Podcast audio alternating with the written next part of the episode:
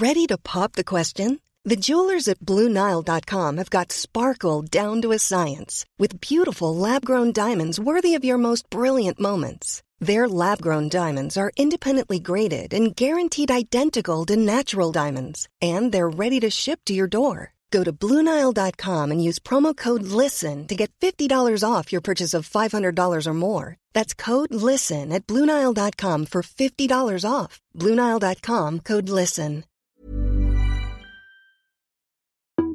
Les antipodes.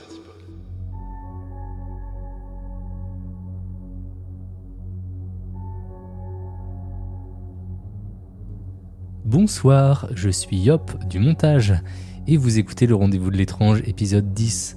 Alors je dis épisode 10 mais j'aurais pu aussi bien l'appeler épisode 9 partie 2 parce que c'est la suite de l'émission qui a été enregistrée en octobre avec Vanille, Dan, Xaramoli et Indigo. Alors je suis désolé de vous avoir autant fait attendre entre l'enregistrement de l'émission, en octobre quand même, hein, et sa parution euh, au format podcast en janvier. J'espère que vous m'en voulez pas trop. Je vais tâcher de faire mieux pour la saison 2. Je vais prendre un peu de temps pour l'organiser, trouver des nouveaux sujets, des nouveaux invités, et prendre vraiment mon temps pour qu'on ait une saison 2 avec un rythme mensuel, un vrai rythme, hein, sans aucune interruption.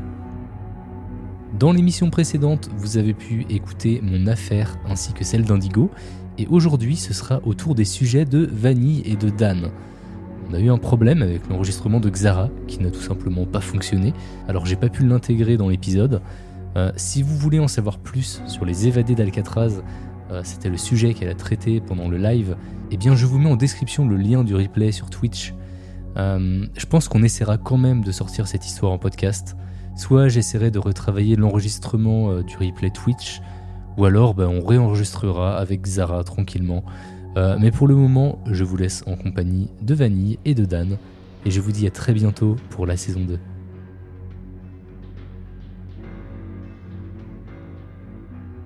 Donc, je vais vous parler de l'affaire euh, de la disparition des enfants Soder. Je sais pas si ça se dit Soder, mais bon, je vais dire Soder. Donc, ça se passe aux États-Unis, pas loin de Fayetteville, en 1945, un 24 décembre, donc la veille de Noël. C'est la nuit, la famille Soder est en train de dormir paisiblement la famille Soder est composée des parents George et Jenny Soder ainsi que leurs neuf enfants âgés entre 2 et 17 ans pour la plus grande.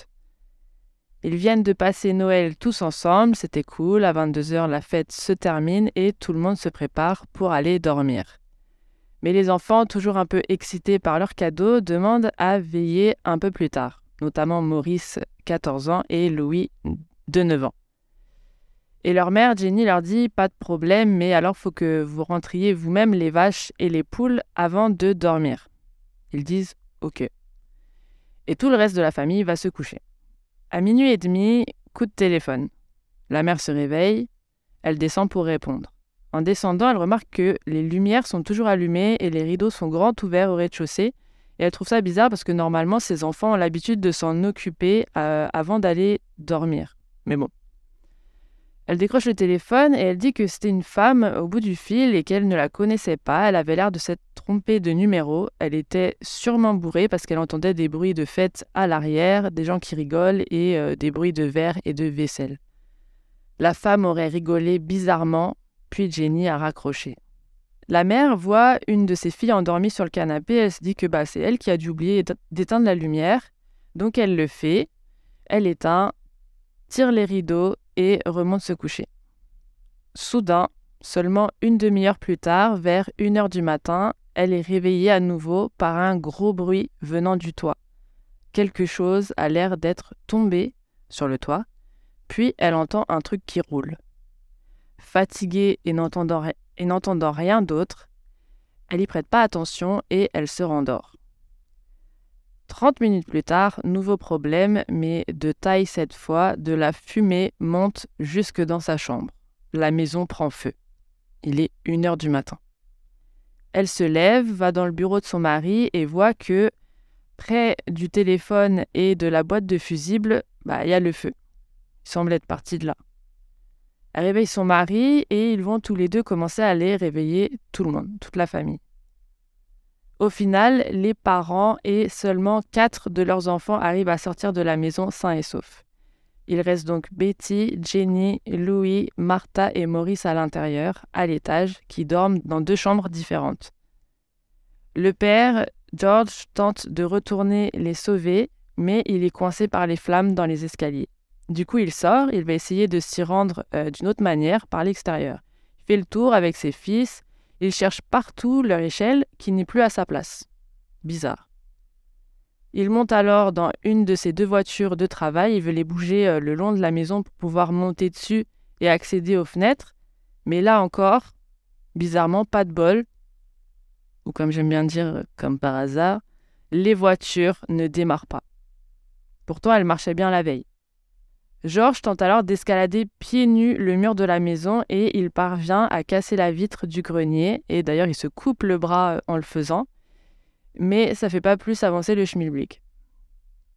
Au final, ils sont tous bloqués à l'extérieur, enfin ceux qui euh, ont réussi à sortir, et ils ne peuvent rien faire pour rentrer dans la maison. Ils sont obligés de la regarder brûler pendant que Marion, une de leurs filles qui avait réussi à sortir avec eux, courent chez les voisins pour utiliser leur téléphone et appeler les pompiers. Les pompiers ne répondent pas. Un homme qui passait par là en voiture et qui a aperçu les flammes a lui aussi appelé les pompiers, mais encore une fois, personne n'a répondu. Les gens du quartier sont en mode mais c'est pas possible, qu'est-ce qui se passe? C'est un soir de Noël quand même. Euh, ok, mais les pompiers devraient être un minimum actifs il y a des voisins qui grimpent dans leur voiture et qui vont se rendre eux-mêmes directement à la caserne qui se trouve seulement à 4 km. Là-bas, ils tombent sur le chef des pompiers, ils le préviennent, mais les pompiers euh, ne se rendront à la maison des Sodères que 7 heures plus tard, vers 8 heures du matin. Bien sûr, quand ils arrivent, il n'y a plus de maison. Il reste le sous-sol recouvert d'un tas de cendres et de débris. Leur excuse, c'est qu'ils n'ont pas assez de main-d'œuvre euh, à cause de la guerre et du coup, il n'y avait personne de disponible ce soir de Noël. Et que le chef aurait bien été lui-même sur place, mais ne sachant pas conduire le camion de pompiers, bah, il fallait qu'il attende quelqu'un. Et ce quelqu'un, fallait qu'il finisse sa nuit de sommeil avant. Donc voilà. Donc là, euh, vous dites, euh, il n'y a rien qui va. comment ça se fait? Mais ça continue. Ils partent à la recherche euh, des restes des cinq enfants qui sont restés coincés dans la maison et ils trouvent rien. Absolument rien, pas de restes calcinés, même pas d'os, que dalle. Le chef des pompiers annonce qu'ils doivent euh, très sûrement être morts et que si on ne retrouve aucun os, c'est parce que le feu a littéralement tout brûlé, y compris leurs os. Ce qui, en vérité, est invraisemblable parce qu'il devrait rester les eaux au minimum. En plus, il reste de l'électroménager qui n'a pas eu le temps d'être détruit entièrement, ainsi que d'autres meubles. Donc, comment ça se fait que les enfants et leurs os, eux, ils ont complètement cramé jusqu'aux os, alors que c'est, enfin, ça n'arrive pas euh, quand il y a un feu, quoi. Tous les gens qui ont assisté à l'incendie rapportent qu'à aucun moment ils n'ont senti d'odeur indiquant que de la chair était en train de brûler. Vraiment rien. Une semaine plus tard, toujours pas de traces des enfants ou que ce soit, la police en conclut que le feu était d'origine électrique et qu'ils sont morts pendant l'incendie. Ils remettent alors aux parents les cinq certificats de décès de leurs enfants. Mais les parents, face à tous ces trucs bizarres, euh, ne sont absolument pas convaincus du verdict des enquêteurs. J'espère que vous aussi. Ils pensent que leurs enfants sont vivants et ont été kidnappés. En effet, le père est formel, il n'y avait absolument aucun problème électrique dans leur maison et un agent était d'ailleurs passé plus tôt pendant l'automne pour vérifier leur installation et tout était aux normes et en ordre. Georges suspecte un règlement de compte. Il se pose des questions sur tous les gens avec qui il a pu se disputer récemment. Il faut savoir que Georges, c'est un immigré italien qui est plutôt actif dans la petite communauté italienne qui vit aux environs de Fayetteville, et ce notamment pour exprimer son désaccord avec la politique en cours de l'époque en Italie, celle du dictateur Mussolini. Personne ne sait pourquoi euh, il est parti euh, d'Italie pour euh, venir s'installer aux États-Unis. Et la rumeur court qu'il aurait été impliqué dans des affaires pas nettes qui l'auraient poussé à s'expatrier. Mais bon, ça c'est des rumeurs, je ne sais pas si c'est vrai, personne le sait. En tout cas, c'est ce que personne en, c'est ce que certaines personnes en ont déduit suite au débat assez enflammé dans lesquels Georges aurait participé pour dire haut et fort qu'il ne portait pas Mussolini dans son cœur, contrairement à d'autres. Il pense alors à cette théorie, celle que quelqu'un n'aurait pas été content d'entendre son point de vue et aurait, pour se venger, kidnappé ses enfants puis mis le feu à leur maison. Et justement, il se souvient d'un échange qu'il a eu avec un commercial qui serait venu chez eux pour essayer de lui vendre une assurance vie en porte-à-porte. Georges n'en voulait pas, ce qui aurait énervé grandement le commercial qui se serait mis à lui hurler dessus les choses suivantes. Je cite. Ta putain de maison va partir en fumée et tes enfants seront détruits.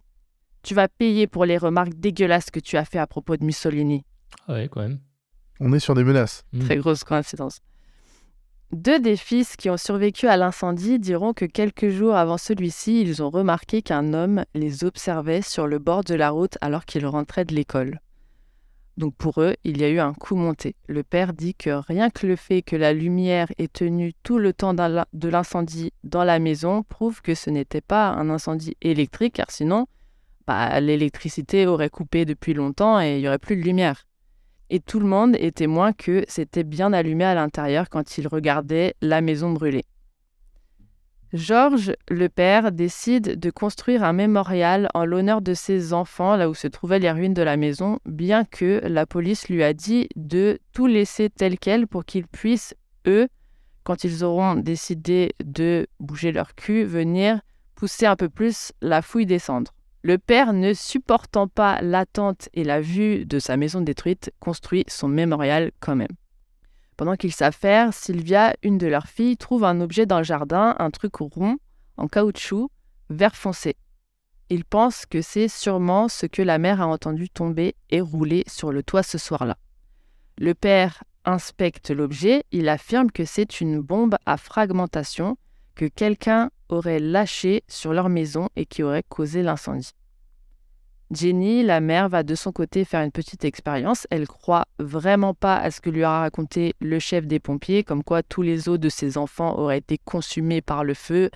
Elle va essayer elle-même de brûler plein d'eau et de carcasses d'animaux pour voir s'il en reste quelque chose.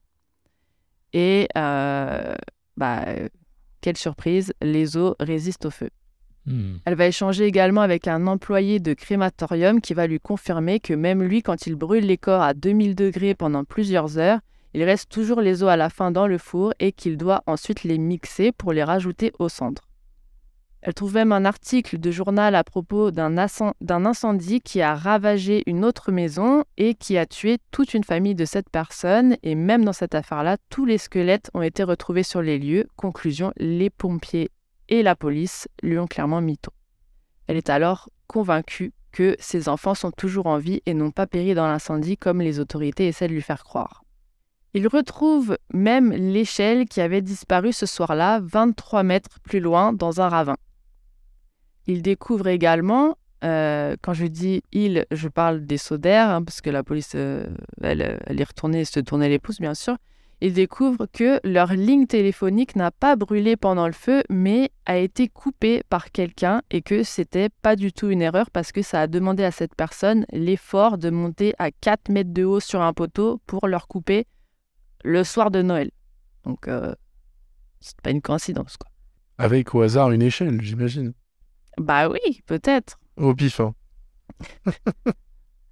Un voisin dit avoir aperçu quelqu'un ce soir-là transportant avec lui une poulie de chantier qui aurait volée au Sodaire. La personne va être retrouvée et identifiée. Me demandez pas comment, je ne sais pas. Euh, la police, euh, ils sont trop forts. Et elle va avouer avoir en effet coupé leur ligne téléphonique et euh, volé leur poulie, mais par contre qu'elle n'a rien à voir avec l'incendie, bien sûr. Ils croient tous. Georges pense d'ailleurs que cette personne aurait aussi trifouillé et rendu inutilisables ces deux voitures en noyant les moteurs. En ce qui concerne le coup de fil, la femme est elle aussi retrouvée, mais elle dira qu'elle s'est vraiment gourée de numéros ce soir-là et qu'ils n'ont plus rien, euh, enfin, qu'elle n'a rien à voir avec cette affaire. Non plus. Bien sûr. Un an plus tard, en 1946, de nouveaux éléments font surface et viennent raviver l'affaire et la possibilité que les enfants soient vraiment en vie. Un chauffeur de bus dit qu'il est passé dans leur rue ce soir-là et qu'il a aperçu des gens en train de jeter, je cite, des boules de feu sur la maison. Une femme qui regardait la maison brûlée dit, elle, qu'elle a vu une voiture passer et qu'elle a reconnu les enfants à l'intérieur de celle-ci. Georges lui-même va trouver dans le journal une, une, photo représentant des élèves d'une école à New York et il y en a un qui ressemble étrangement à sa fille. Il va alors faire la route jusque New York, 9 heures de route avec une voiture d'aujourd'hui, donc euh, juste pour donner un... parce que je ne sais pas combien de temps ça lui a pris à l'époque, mais bref. Et il y va pour parler aux parents de l'enfant et vérifier par lui-même euh, si c'est sa fille ou pas. Mais les parents ne vont pas vouloir parler avec lui. En 1947, les Soder vont demander l'aide du FBI, mais bizarrement, la police et les pompiers de Fayetteville vont refuser leur aide. Les Soder vont alors embaucher un détective privé pour enquêter sur l'affaire celui-ci va leur révéler que le commercial relou qui avait gueulé et euh, menacé le père de famille faisait partie du jury de police qui a conclu à un feu d'origine électrique et accidentel. Ok, le commercial, il est, il est de mèche dans la police. Euh, allez savoir comment. Le détective rapporte également au Soder les rumeurs qu'il a entendues comme quoi le chef des pompiers aurait trouvé dans les débris un cœur qu'il aurait emporté avec lui dans une boîte en métal et qu'il l'aurait enterré. Il confronte le chef de police, euh, enfin le chef de, des pompiers, pardon, je me suis trompée, avec cette info et celui-ci va avouer et va euh, proposer de leur montrer la boîte et où il l'a enterrée. Elle est déterrée et à l'intérieur, ils y trouvent un foie de bœuf totalement frais. Hmm. Il explique qu'en fait, il a fait ça pour que les parents le croient sur le fait que leurs enfants soient bien morts dans l'incendie.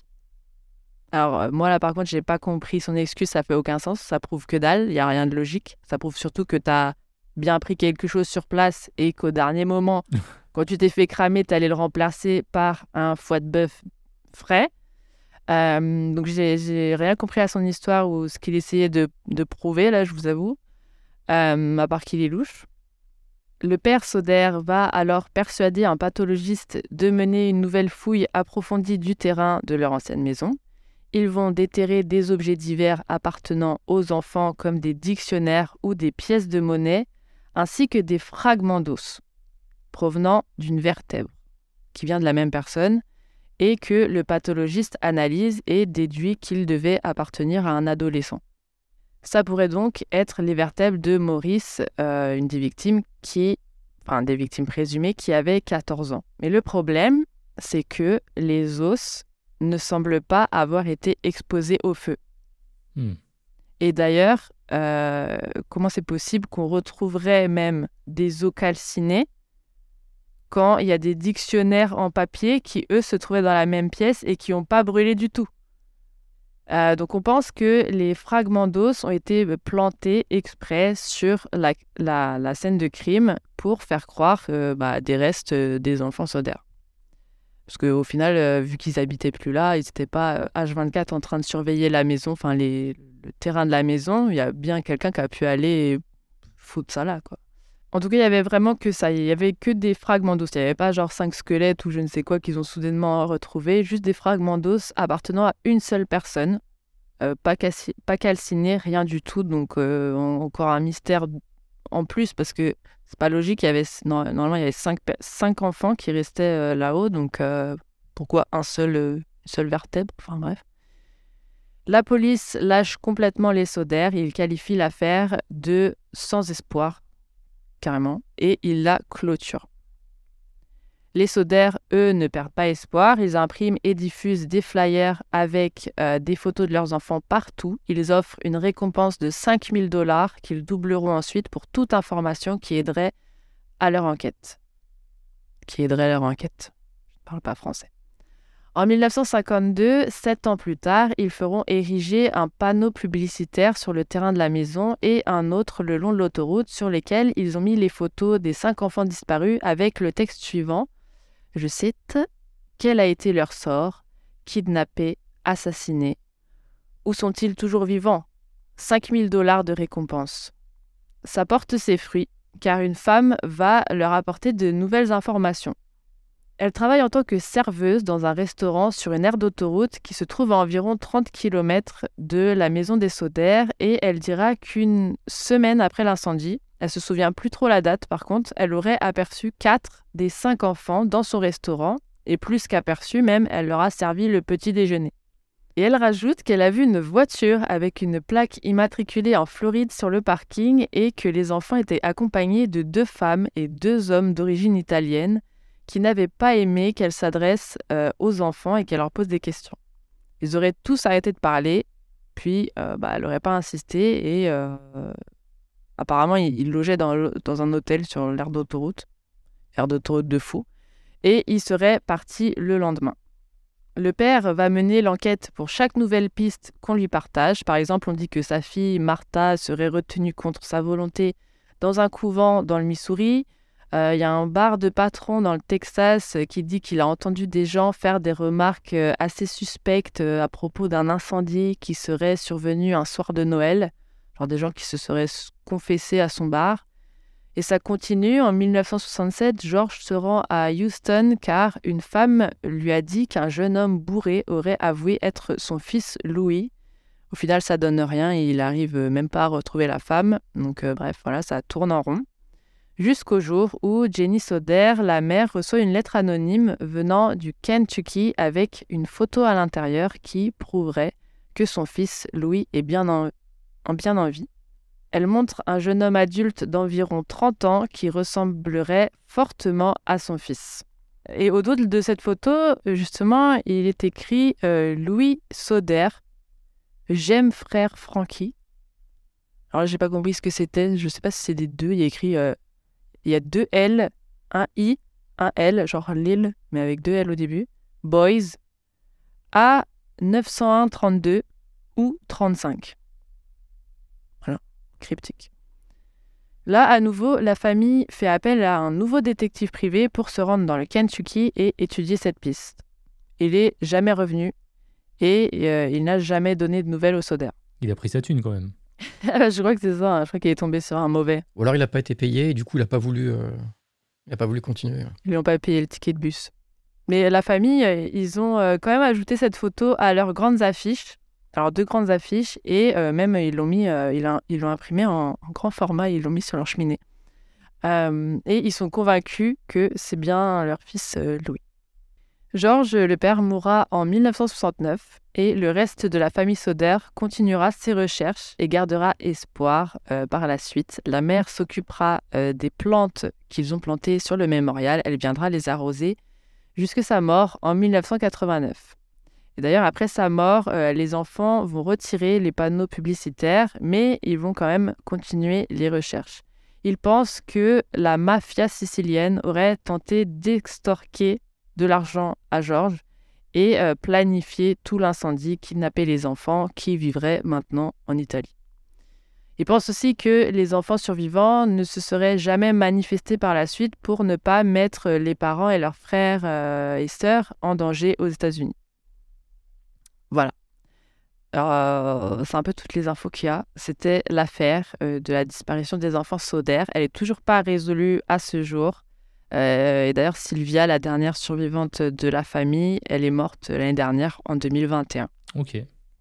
Donc, je ne sais pas ce que vous en pensez déjà. Est-ce que vous avez des théories? Est-ce que vous pensez qu'ils sont morts dans l'incendie ou qu'ils sont vivants? Parce que c'est quand même assez compliqué. Je pense pas qu'ils soient morts dans l'incendie. Hein. Bah non. Hmm. Ouais. Il n'y a, aucun indice qui, qui le prouve. Quoi.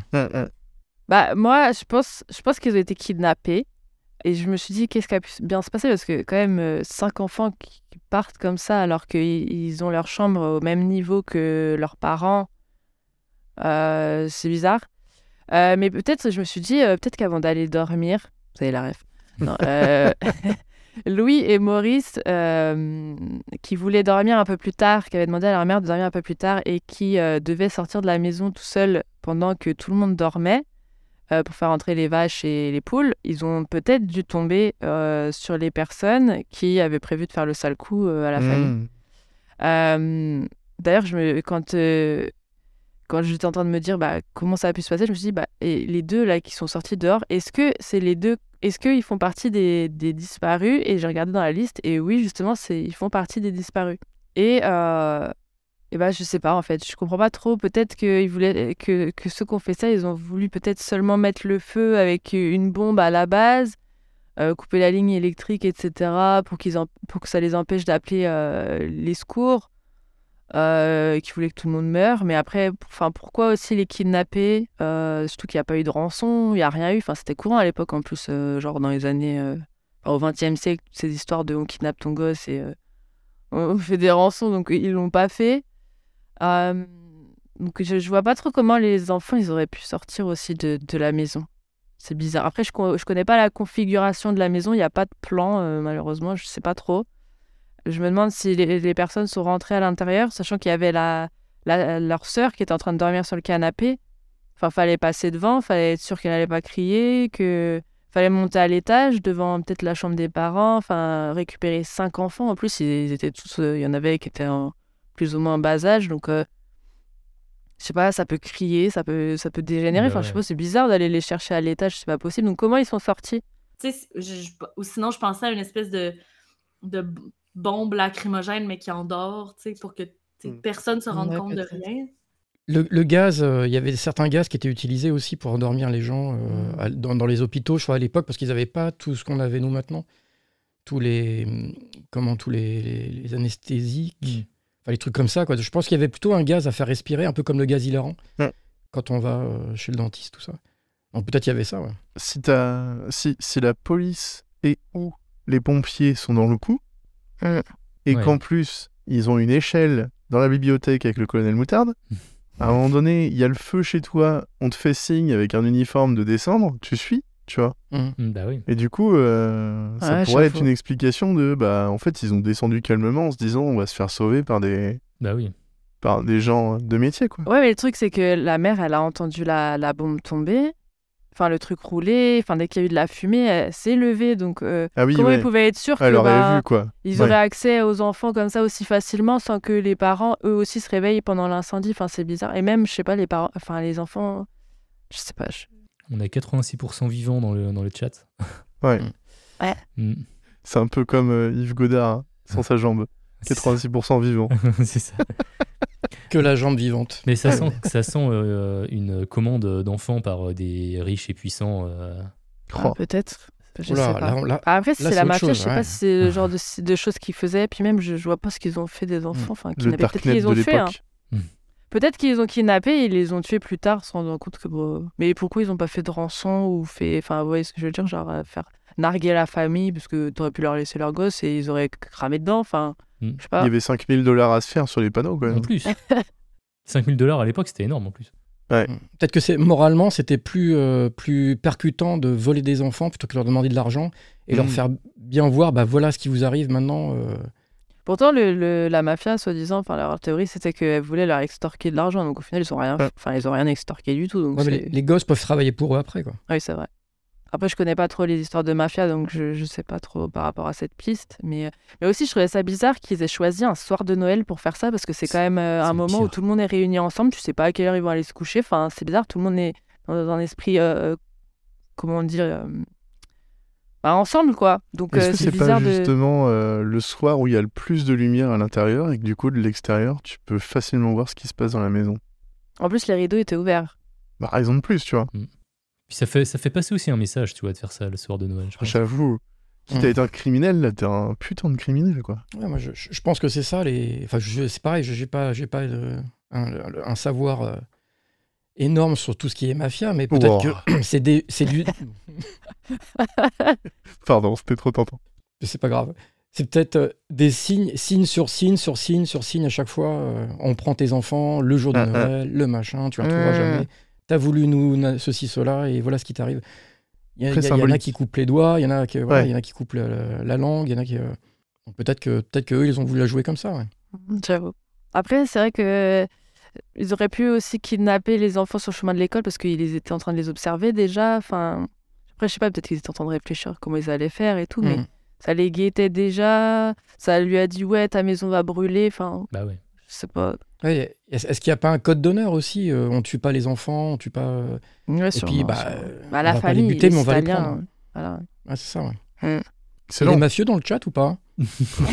Euh, sondage dans le chat. Juste pour savoir. tu peux faire un sondage, Yop Euh, Y a-t-il des mafieux dans le. Est-ce qu'il y a des Oh, je vous mafieux dans la adore, hein. salle Je vous adore, je respecte de ouf. C'est euh, vraiment, je, je vous kiffe. Vraiment, les mafieux. En tout cas, la police et les pompiers euh, qui, qui sont dans le coup bizarre aussi, c'est chelou. Enfin, ils ont dû se faire payer. hein. Si c'est la mafia, bah, ils Oui, ont l'argent, ils les payent, hein, voilà. Mais bon, euh, Oui, puis il y avait- il y avait aussi beaucoup d'histoires où justement, euh, il y avait, il y, a- il y a des gens qui sont payés par eux, payés grassement, et du coup, bah, ils font tout ce qu'on leur demande. Et puis après, ils disparaissent complètement. euh. Mm. Il y a les détectives privés qui disparaissent aussi, effectivement, aussi. euh. Très bizarre. Puis son histoire de cœur aussi dans une boîte en ferraille, si c'est vrai, pourquoi il a récupéré un cœur sur Bah un cœur Genre, j'ai récupéré le cœur, j'ai mis dans une boîte. Pourquoi faire? Mais ça, c'est. C'est- C'était, c'était, il y avait, il y a beaucoup d'histoires comme ça où euh, les familles recevaient un doigt, ou recevaient Oui, euh, oui, c'est vrai, oui. une oreille, ou en leur disant, bah voilà, je- toutes les semaines, je vais t'envoyer un morceau de, de, Hum, de hum. ton fils ou de ta fille, euh, tant que t'as pas payé ça, ou tant que t'as pas fait ce qu'on te demande, quoi. Ouais. C'est tout ça, c'est vraiment, c'est des symboles, c'est vraiment un cœur dans une boîte, et ben, euh, c'est, c'est- je pense que c'est, c'est, c'est, c'est vachement symbolique, en fait. Ouais, c'est beaucoup de symboles. hein. Ça veut même pas dire que c'est c'est vraiment le cœur de quelqu'un. Non, Euh, non. Ça, ça peut être euh, justement le foie de bœuf. C'était symbolique aussi. Disons que là, pour l'instant, c'est ça, mais la prochaine fois, ça ne sera pas, ça sera pas du bœuf, quoi. Ouais, c'est ça, ça fait, ça fait ça. Peut-être. Donc, genre, le police, enfin, le chef de, des pompiers, t'es un pourri au point de garder le cœur chez lui. Genre, il, veut, il l'aurait pas. Enfin, je sais pas pourquoi ils sont. ils- Bah, les pompiers sont pas clean déjà. hein. Oui, les pompiers sont pas clean. Ouais, c'est vrai. Il y a peut-être eu des menaces. Si tu le fais pas, bah, euh, ça sera tes enfants. Si tu Bah, le fais pas, ça. ceci, ça sera. Ça, ça peut être beaucoup, beaucoup de choses. Et encore une fois, j'adore les mafieux. hein. On sait pas, euh, tu, tu l'as dit tantôt, peut-être que le père avait des. Le père ou la mère euh, avait des fréquentations louches, devait de l'argent. euh, Mm. On sait jamais, hein, dans ces, dans ces temps-là, justement. Et Je puis reviens leur- la, la prohibition, là, mais aux États-Unis, euh, Mm. les gens, ils, ils s'achetaient de, de- des trucs, euh, disons, euh, qui étaient illégaux, puis c'était à des montants exorbitants. Puis, euh, ils contractaient des dettes qu'ils n'étaient pas capables de payer. Ouais. Ou alors carrément des terres. Ils, ils achetaient des terres à exploiter. Ils demandaient de l'aide euh, comme ça. Et on, on disait, bah, il faut que tu rembourses. Et puis quand ils n'y arrivaient pas, je pense que voilà. Puis on dirait même que euh, le commercial, euh, il a été euh, exprès les voir pour faire. Enfin, je sais même pas si c'est Hmm. vraiment un vrai commercial, parce que voilà quoi. Et on dirait qu'il a fait exprès d'aller s'énerver contre lui euh, et de lui dire. Enfin, qu'il était déjà visé, genre en mode je il venait pas lui vendre une assurance pour de vrai, genre il venait déjà lui dire euh, j'ai tout ça contre toi et tu vas y passer quoi. Parce que pourquoi tout de suite ta maison va brûler, tes enfants Comment il sait qu'il y a des enfants aussi? Peut-être que. Enfin, après, je, moi j'étais pas là ce jour-là, je sais pas s'il y avait des enfants à la porte, mais voilà quoi. C'était soudain, très ciblé. Oui, t'as dit des trucs sur Mussolini, nanana, donc euh, c'était juste un. Ouais, bah oui, c'était un numéro de se présenter à sa porte euh, en tant que commercial. Parce qu'en plus, comment ça se fait que lui, en Pecno, là, commercial, il, il est dans le jury de la police? Enfin, pour décider que. Oui. euh, Raison de plus pour pour, dire décider qu'il est c'est un accident, tu sais. Quoi. Ouais, ouais. Enfin, voilà. Ah, Il y a des choses qui sont pas nettes. Voilà, voilà. C'était l'affaire Soder. Bah, merci. Excellent, bravo. Vanille. Trop cool. Bravo. Eh bien, il nous en reste encore une à faire. On est sur, euh, sur 3 heures de live. Je- Pas mal, hein C'est pas mal. Franchement, c'est pas mal. Eh ben écoute, euh, Dan, euh, c'est quand tu veux.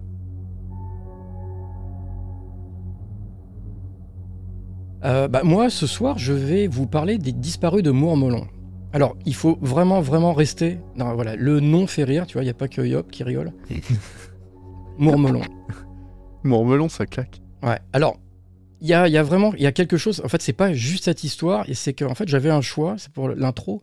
J'avais, j'avais deux idées en tête, et il faut vraiment écouter jusqu'à la fin, parce qu'à la fin, il y a, y a un petit truc. C'est pas un retournement de situation du tout, mais c'est quelque chose. euh, c'est assez, assez bizarre ce qui s'est passé. D'ailleurs, j'en j'en ai parlé, euh, j'en ai parlé avec vous. Je vous ai même fait voir euh, les preuves.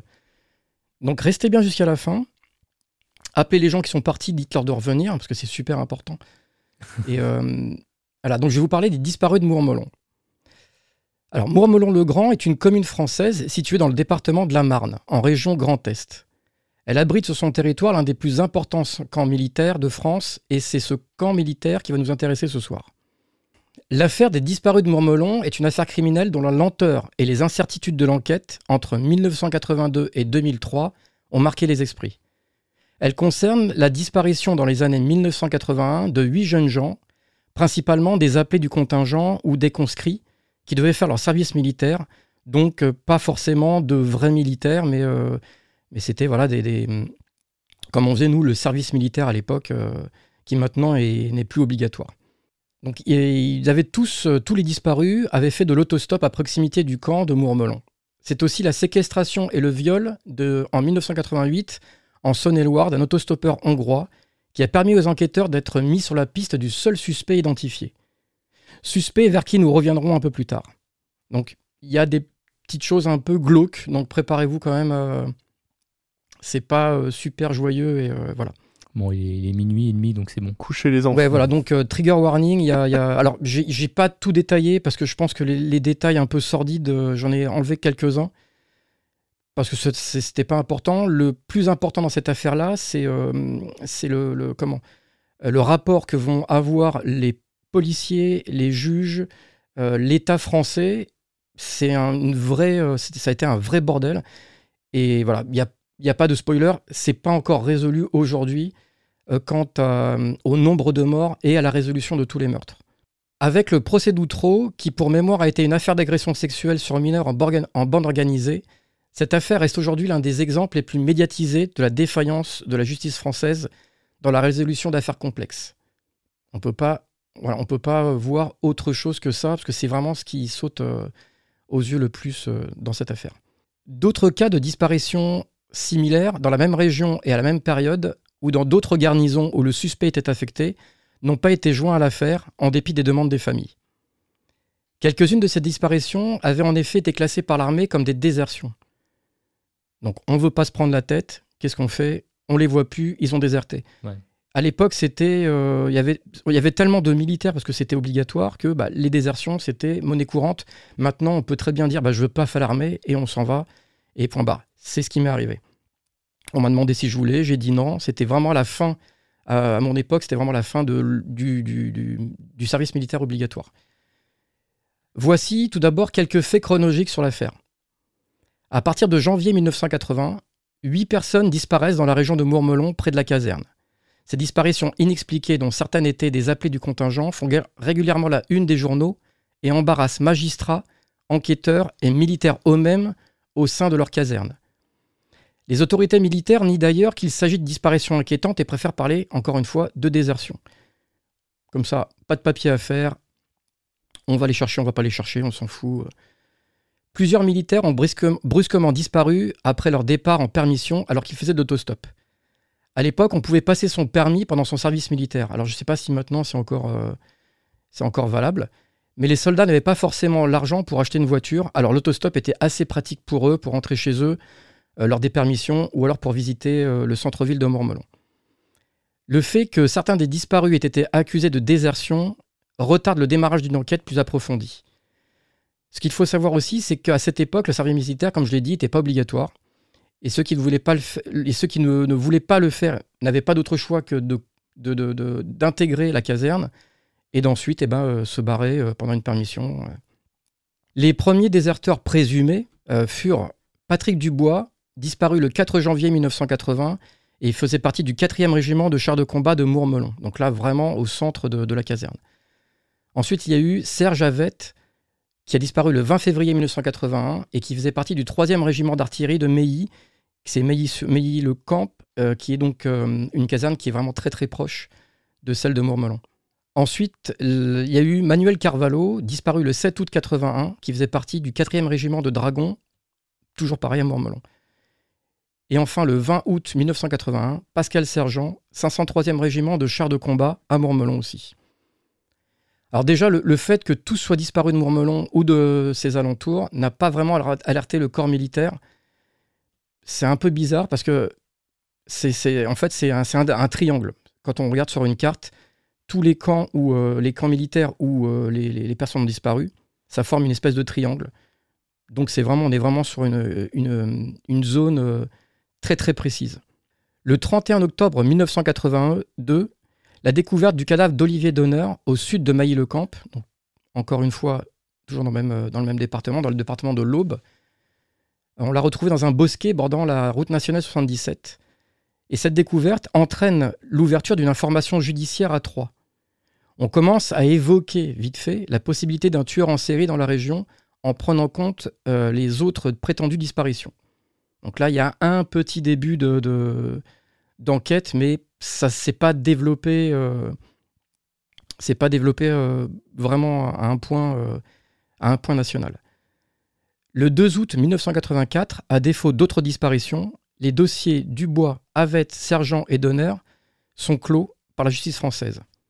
On n'a pas retrouvé les corps, on ne sait pas, on sait pas vraiment ce qui s'est passé, alors on laisse tomber. Est-ce qu'il y a eu, voilà, est-ce que c'est par rapport aux militaires, est-ce que c'est par rapport à plein de choses? Pour l'instant, on n'en sait pas trop.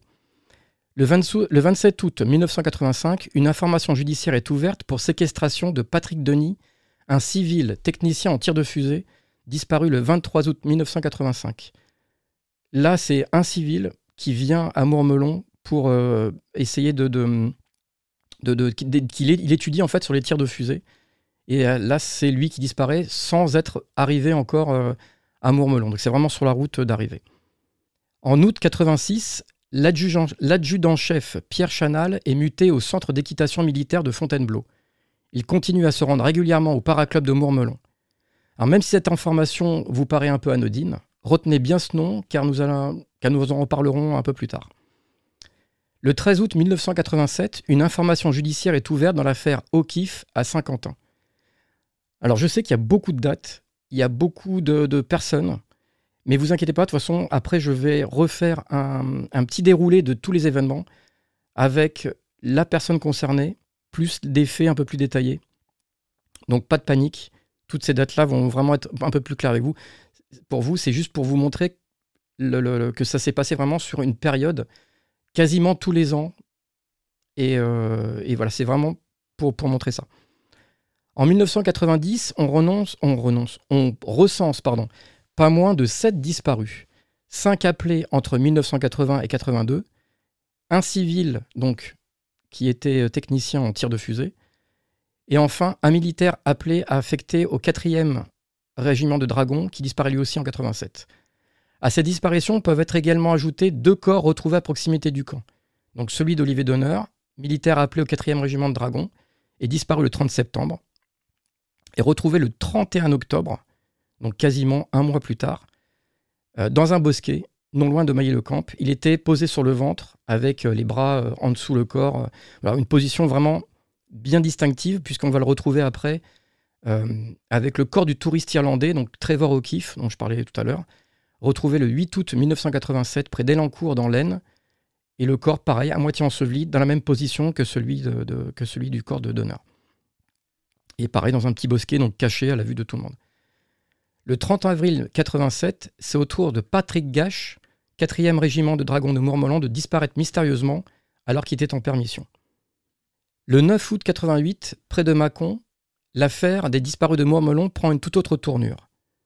Et là, on rentre vraiment dans le vif du, du sujet. Des gendarmes de Saône-et-Loire sont intrigués de voir un camping-car Volkswagen combi vert stationné dans un chemin sans issue débouchant sur une ligne TGV en construction, située sur la commune de Buissière. Les gendarmes s'approchent en pensant que ce véhicule appartient à des écologistes opposants au projet TGV. Donc c'était euh, voilà, un projet de, TGV devant passer par, cette commune. Les gens ne voulaient pas. Il y avait déjà eu des altercations avant, donc ils faisaient quand même leur petit tour assez souvent. Et heureusement qu'ils ont fait ce tour-là, euh, ce, ce jour-là. Ils tombent sur le propriétaire du véhicule, un certain Pierre Chanal, visiblement mal à l'aise, qui explique qu'il est sous-officier profitant de sa permission pour aller faire un peu de tourisme. Un des deux gendarmes demande les papiers d'identité de Pierre Chanal et s'aperçoit qu'il a été affecté au 4e régiment de dragons à Mourmelon de 77 à 86.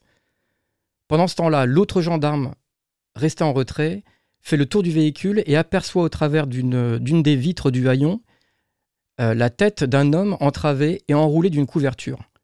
Il était attaché par une sangle qui lui entourait le cou.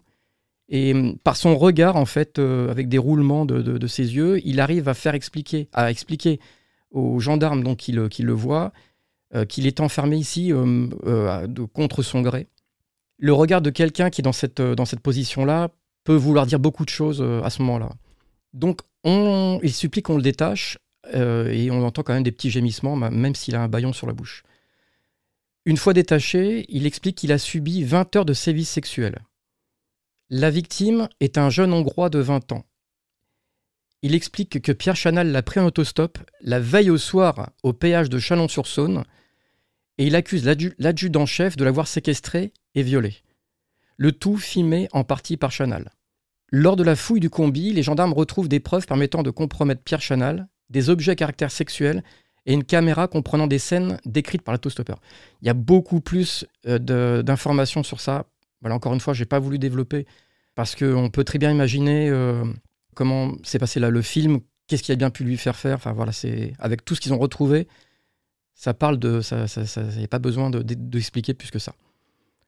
Sur place, les gendarmes commencent à établir un lien semi-direct avec l'affaire des disparus de Mourmelon.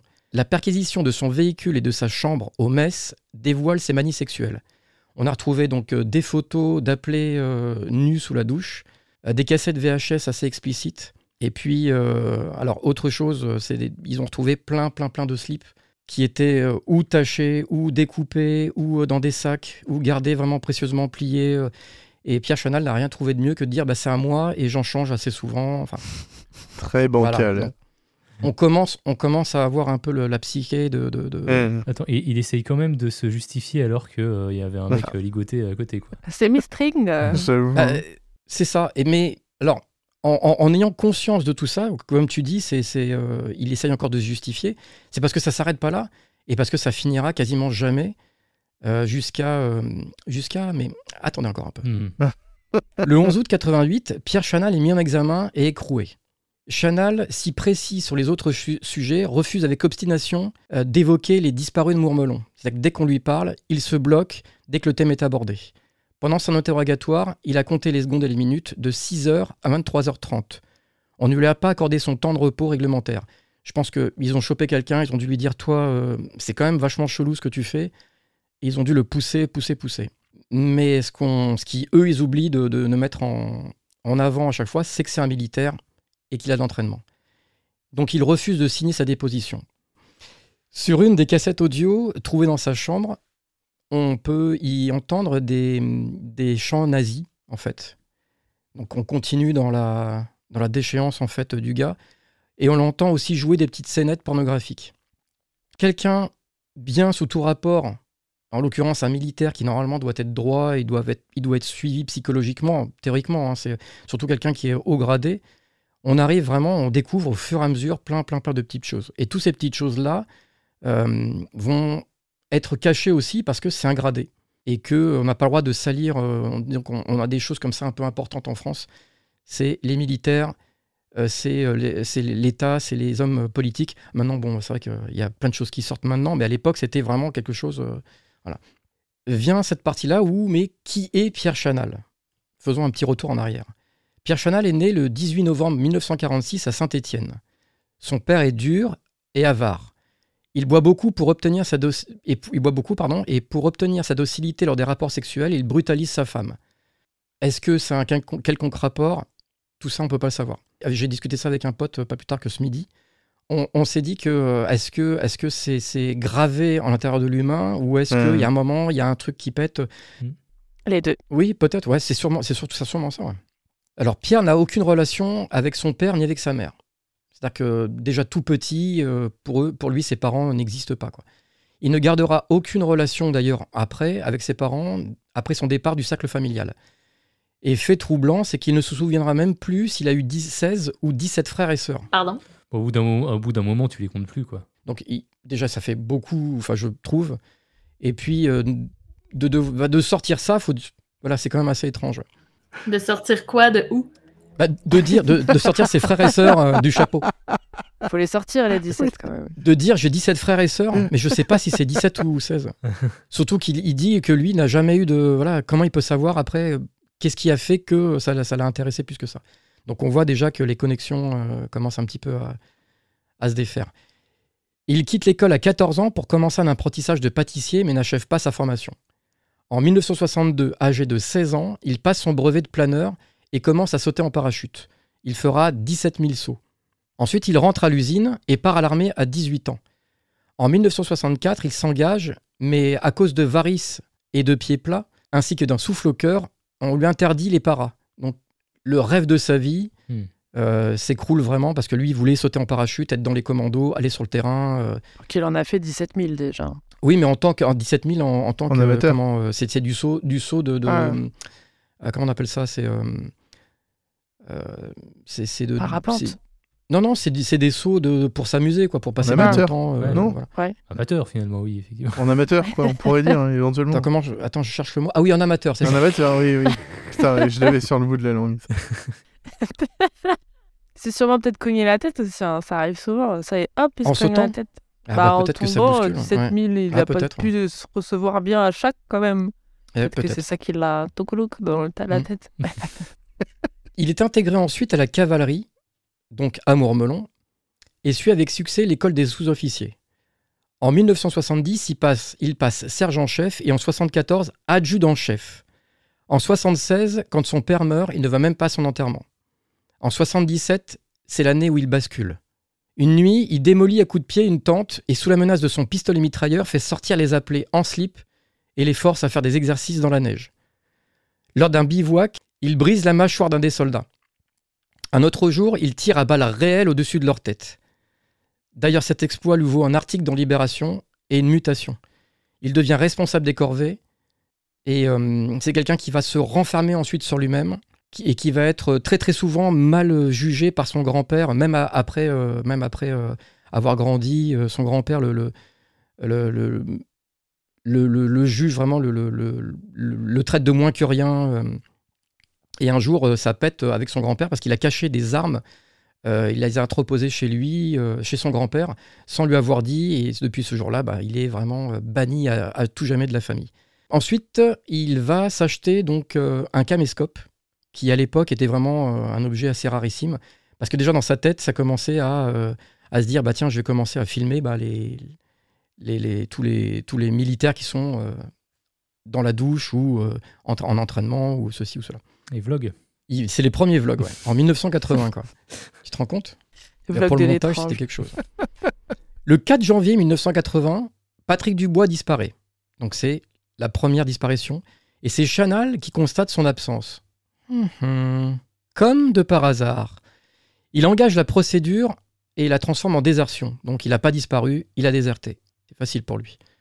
Le 20 février, donc c'est au tour, le 20, euh, le 20 février 81, c'est au tour de Serge Avette. Donc on revient avec les dates que je vous ai citées tout à l'heure, mais là avec plus de précision et pourquoi euh, et comment est-ce qu'il a fait euh, euh, toutes ces petites manipulations pour dire que tous ceux qui ont disparu étaient des déserteurs. Ensuite, c'était le tour de Manuel Carvalho, aussi affecté à Mormelon. Et ce dernier avait confié son étonnement à ses proches, de se dire bah, on a trouvé ça quand même bizarre qu'il ait disparu de cette manière. Alors, les parents de Carvalho euh, sont totalement méprisés par l'armée, c'est-à-dire qu'ils vont essayer de, de- de chercher, euh, de, savoir ce qui a bien pu se passer pour lui. Mais malheureusement, bah, euh, on, leur, on leur dit bah non, non, il a déserté, on s'occupe pas de lui. Lorsqu'ils se rendent à la caserne, ils n'arrivent même pas à récupérer les affaires de leur fils. En août 81, c'est Pascal Sergent qui part en mission et qui ne reviendra en permission pardon et qui ne reviendra jamais. Hmm. La mère de Serge Avette, Gisèle, de son petit prénom, n'accepte pas l'inertie de la justice et le silence obstiné de l'armée, à l'alerte des journalistes. Les premiers articles sur le triangle maudit, donc c'est vraiment l'endroit où tout se, trouve, commencent à paraître. Le 30 septembre 81, c'est Olivier Donner qui disparaît. Chanal participe à l'enquête. C'est lui qui organise l'audition des appelés. Le 31 octobre 82, le cadavre d'Olivier Donner est découvert. Donc, comme on a dit, un mois plus tard. Ce qui entraîne l'ouverture d'une information judiciaire. On commence à ce moment-là à évoquer l'existence d'un tueur en série. Donner est la seule victime homosexuelle de la série et son corps est retrouvé dans un trou plein d'ordures. Deux ans plus tard, les dossiers Dubois, Avette, Sergent et Donner sont clôturés par un non-lieu. On ignore ce qui s'est passé avec le dossier de Manuel Carvalho. Ensuite, en mai 85, après quatre mois passés au Liban, Chanal reçoit une médaille d'or, enfin une médaille euh, du mérite. Donc, il ne vient pas à la remise, en fait, donc la remise de cette médaille. Le 23 août 85, Patrice Denis, 1m80, donc c'est le civil qui se rendait euh, en autostop pour un tir de fusée au camp de Mourmelon, disparaît. Donc, il n'a même pas le temps d'arriver là-bas. C'est un jeune homme de bonne famille sans problème. L'argument de la désertion, du coup, ne tient plus. C'est ça qui est, un- qui est important de préciser oui. c'est que du coup, bah, là, c'est un civil. Il, il faisait pareil, il faisait du stop. Est-ce qu'il est tombé sur la mauvaise personne? Je pense que ça serait plus- beaucoup, beaucoup, euh, beaucoup ça. Ouais. Je voulais en parler de ça, de l'histoire de la désertion. Là. Ça, ça peut pas durer longtemps. Euh, Il y avait autant de désertion que ça pour que ça passe. Il y a beaucoup de- d'histoires de, gens qui ont cherché à se faire réformer pour éviter le service militaire. Mais une fois que t'es dedans. Mais, tu- euh, mais une fois que t'es Ouais. dedans, ouais. euh, Il y avait. Bah, c'est pas- l'armée aussi. hein, c'est, euh, Oui, mais autant de désertion dans l'armée, tu vois. bah, en fait, c'est ce que j'expliquais, c'est qu'à l'époque, on ne pouvait pas faire autrement. C'est-à-dire qu'il y y a beaucoup, beaucoup de gens qui ne qui voulaient pas faire l'armée. Et euh, ils, y étaient obligés, quoi. Ouais, mais désertion, c'était quand même chaud, euh, tu vois. Autant euh, il y a les, tout- toutes les anecdotes des réformés, tu vois, les, les fameux réformés P4. Parce que quand tu désertes, ils vont pas s'amuser à aller te chercher. hein. Hein. Donc ça peut être la seule solution parfois, quoi. C'est donc le, un, un- un premier donc, civil qui, qui, qui a disparu et qu'on ne retrouvera jamais. Tous les médias s'emparent de l'affaire. Le capitaine Vaillant et le maréchal des logis de Tarbes sont chargés de l'enquête. Ils reprennent tout à zéro. Il faut savoir donc à ce moment-là qu'il y aura beaucoup de ce qu'on appelle les patrons, donc c'est eux qui s'occupent de toutes les enquêtes. Il y aura une succession de six patrons et de quatre juges d'instruction pendant son enquête qui durera 15 ans. Il va entendre des centaines de quoi, les bidasses, ceux qui étaient euh, à l'armée, qui vont euh, tour à tour leur expliquer qui était Chanal, comment est-ce que ça se passait dans la caserne. Ils vont même faire appel à des voyantes et à des radiesthésistes. En août 86, Chanal est muté au centre équestre de Fontainebleau, endroit qu'il déteste et où il est très sévère avec les fils à papa qui y sont planqués.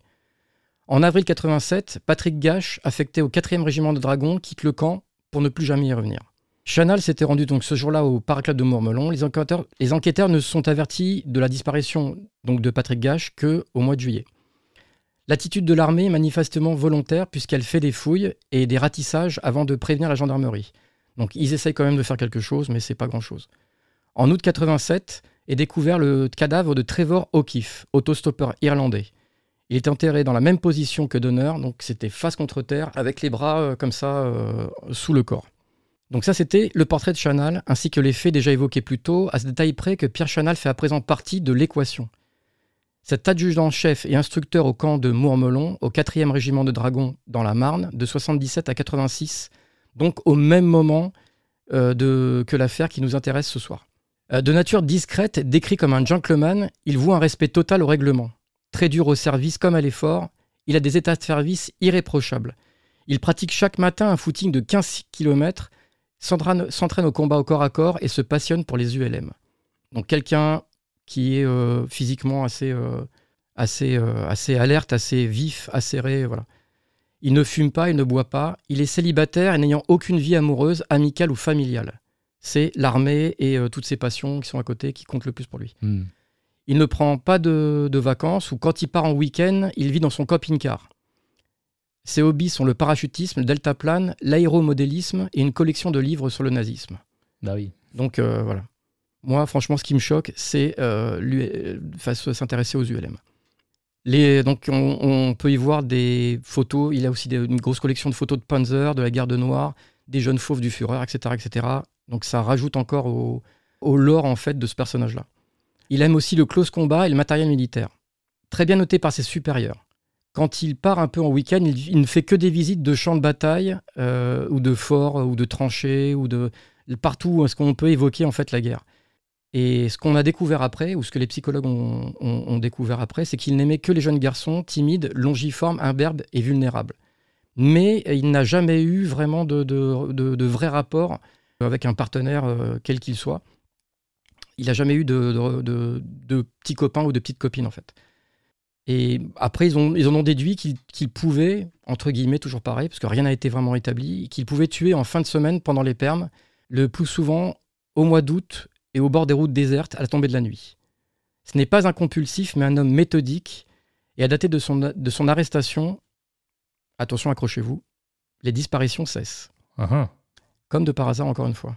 Bah alors ça, c'est clairement une coïncidence. En octobre 88, on, on demande à un expert, Loïc Le Ribot, euh, de venir faire des, des- des recherches en fait dans le quartier du prévenu et on découvre donc dans son mess 27 cheveux euh, qui sont mis sous scellés et 6 n'appartiennent pas à Chanal mais à des individus différents. De même que pour 4 poils pubiens qui ne- n'appartiennent pas à Chanal non plus. Son explication, c'est qu'il a, il a ramené dans sa chambre un matelas qu'il a trouvé euh, dans une décharge. Vu sa maniaquerie, le mensonge est évident. Et le 23 octobre 90, une cour d'assises condamne Pierre Chanal à 10 ans de réclusion criminelle pour viol, attentat à la pudeur et séquestration du jeune Hongrois. Lors de son procès, on découvre un Pierre Chanal de 42, 42 ans, extrêmement physique, les muscles, les muscles saillants, le visage émacié aux orbites enfoncées, les joues creuses, les mâchoires carrées, les lèvres minces, les cheveux en brosse. Il ne dit rien, il reste dans son mutisme. Et malheureusement, bah, les juges ne vont même pas faire attention à tout ce qu'il y a eu avant et euh, vont lui dire bah écoutez, euh, on, a retrouvé un gars dans votre, dans votre camionnette, euh, c'est pas bien, c'est méchant, on vous met un peu en prison. Donc il va rester euh, 4-5 ans en prison. Mais en revanche, toutes les, tous les autres disparus, bah, ils sont complètement laissés à l'abandon. Jusqu'au moment où il y a, y a des, des- des- les parents en fait, des victimes qui ont disparu et qu'on n'arrive pas à retrouver vont faire appel à des, bah, des, des, comment, des, des- des détec- des détectives privés euh, qui vont mener des enquêtes au péril parfois même de leur vie euh, parce que bah, ils vont faire des recherches. Tout ce qui concerne euh, le- le- les militaires, c'est très très compliqué de faire des recherches sur eux.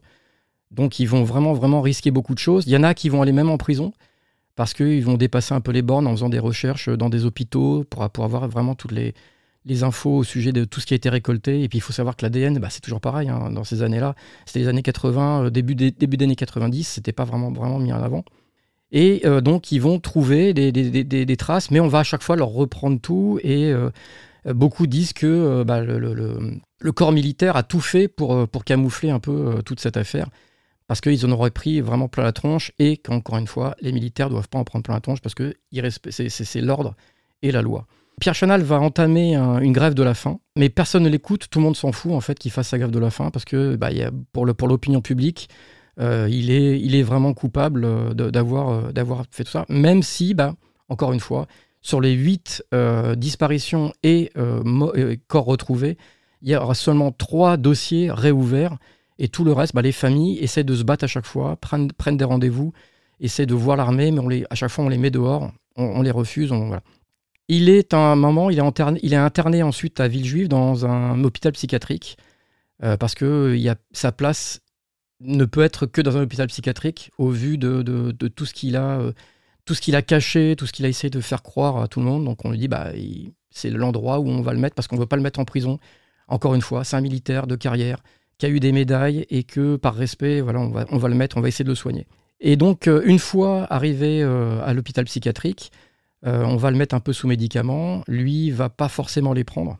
Et il va mettre fin à ses jours courageusement, en fait, en s'attachant des élastiques récupérés sur des joggings. Donc, sur ces, sur ces joggings, il va se mettre deux élastiques sur chaque jambe au niveau, au niveau du, de l'artère fémorale.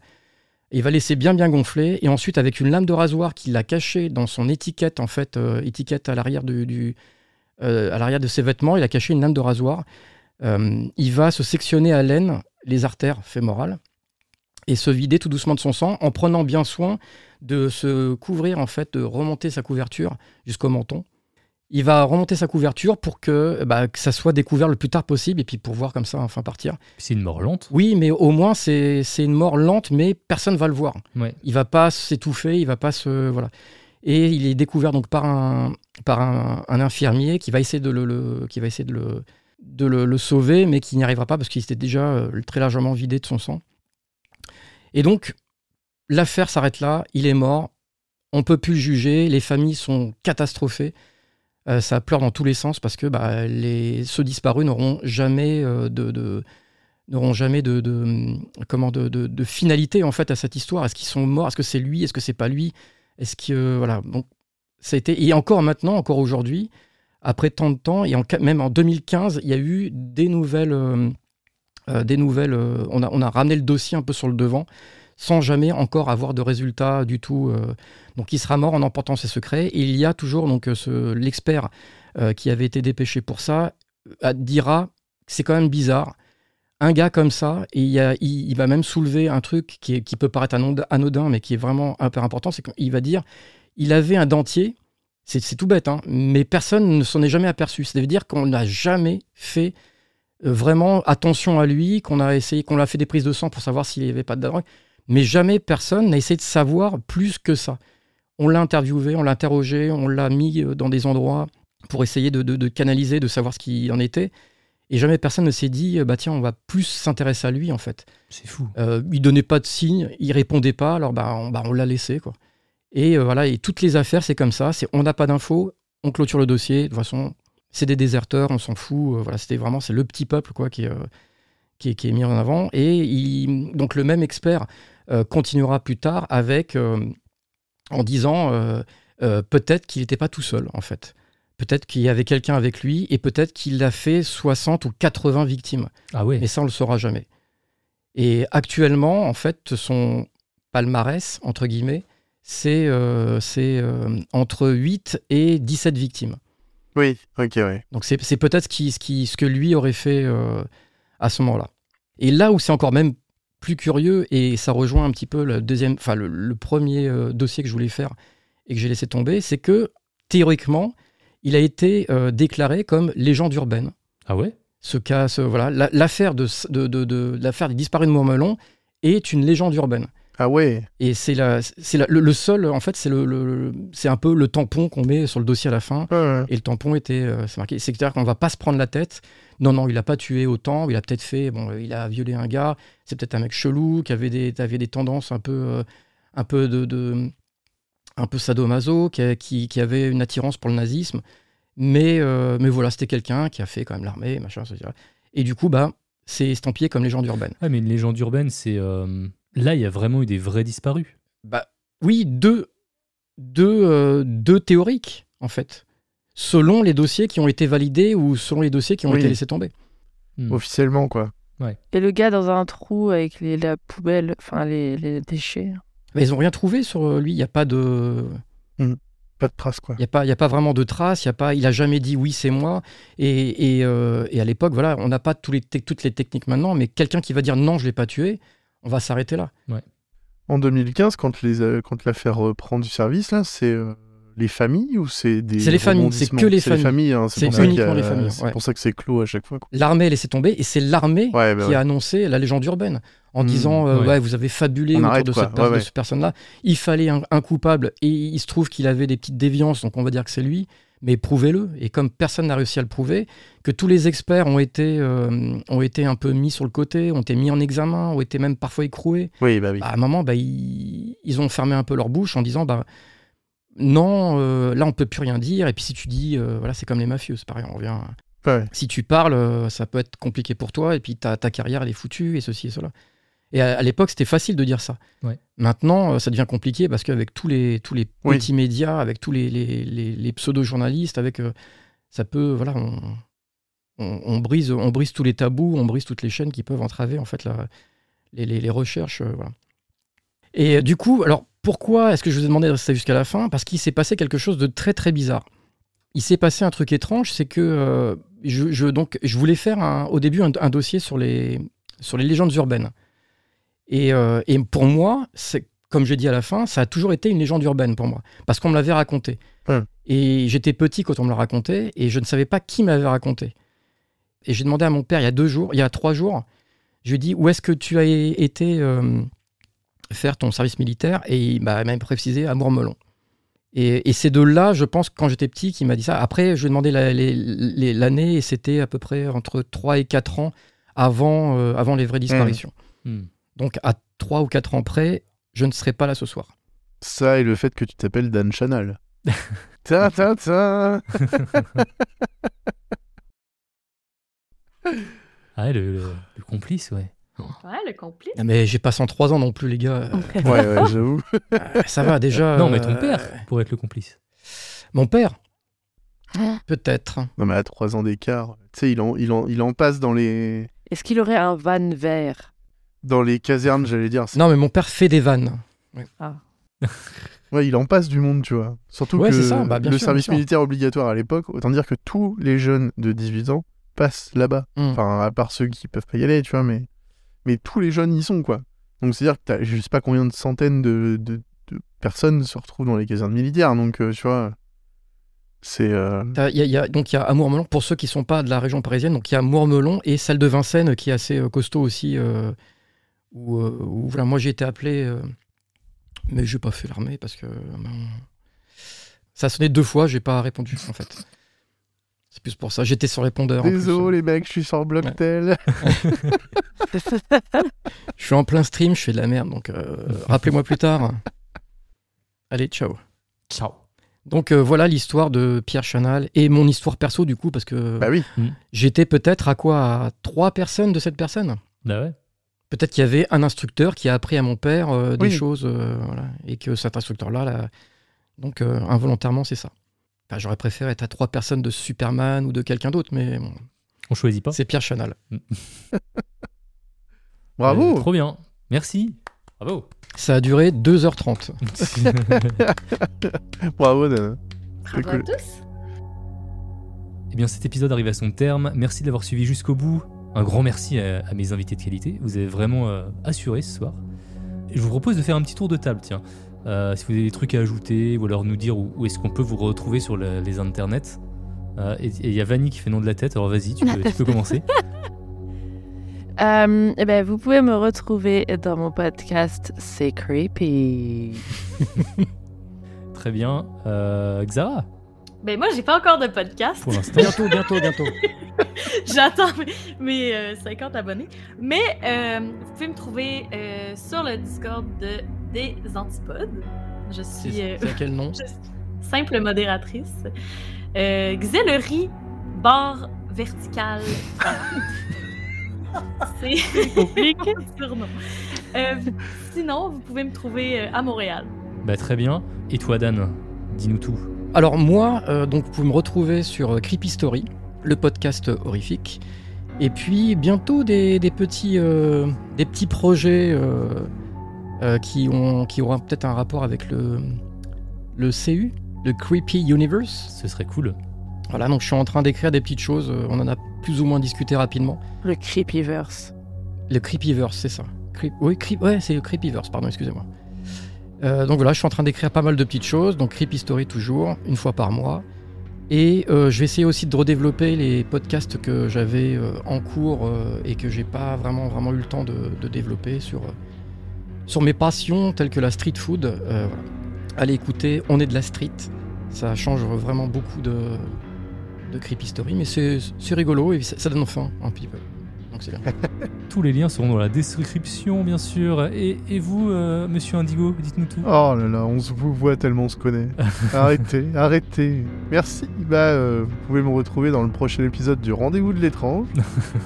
Euh, vous me retrouvez dans Avant d'aller dormir, évidemment. Dans 4000, euh, vous connaissez. Euh, Twitch, euh, un jour peut-être. Il va falloir que ça revienne, ça commence à être urgent. Vous pouvez me trouver euh, plutôt BG, mais calmez-vous. Et après, vous pouvez me trouver sur euh, partout les réseaux, Instagram, tout ça, tout ça, quoi. Bientôt en live euh, sur ma chaîne. On a un live très Et spécial. bientôt en live, ouais, t'as raison. Yop a atteint les 500 euh, followers Ouais. sur sa chaîne Twitch. Bravo. Merci, merci. Et il m'a convié à un live euh, cuisine un peu particulier, un live dégustation plutôt. Ouais, live dégustation, ouais. J'ai tellement pas hâte. On va faire une petite, euh, une petite FAQ ensemble. On va répondre à des questions en, en mangeant des, des- des sauces pimentées de plus en plus épicées. Un petit Oui. Quoi, en fait? Pas impossible que je taxe quelques slips à Pierre Chanal. Ah bah il, il en a, il en a à foison. Il y a tout ce qu'il faut. Il en a toute une garnison. Du bleu, du vert, euh, du pas des mêmes, pas de même couleur de, de- de chaque côté. Enfin bref, il y a de tout. Well, well, well. Eh ben c'est parfait, Ben, pour ma part, hein, c'est sur Twitch. hein, et puis, euh, même si la saison du rendez-vous euh, de l'étrange est terminée, les lives vont continuer. À partir de décembre, je vais euh, essayer de rajouter un, un petit live goûter, reprendre les lives goûter. Oh. Et peut-être aussi, de- Génial. aussi essayer de faire une interview chaque semaine, euh, j'aimerais bien. Ce serait, euh, ce serait trop cool.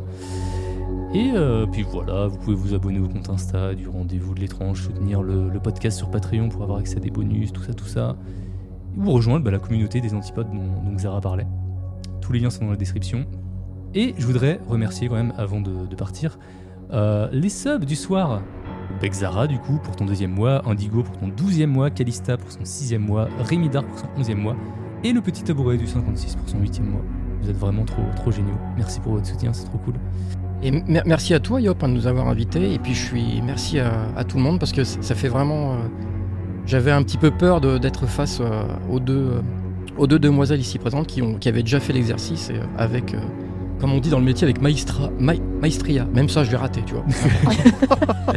avec euh, maestria. Donc, euh, ouais, c'est c'est- c'est cool d'avoir fait des trucs avec vous, euh, mesdemoiselles. Et puis, bon, bah, sur un, un Dixgo. euh, Bon, sur- allez, trois, allez, trois. C'était trop bien. Alors, en tout cas, pour ceux qui nous écoutent en podcast, on vous donne rendez-vous en 2023 pour la saison 2. À bientôt, prenez soin de vous et bisous. Un bisou Au revoir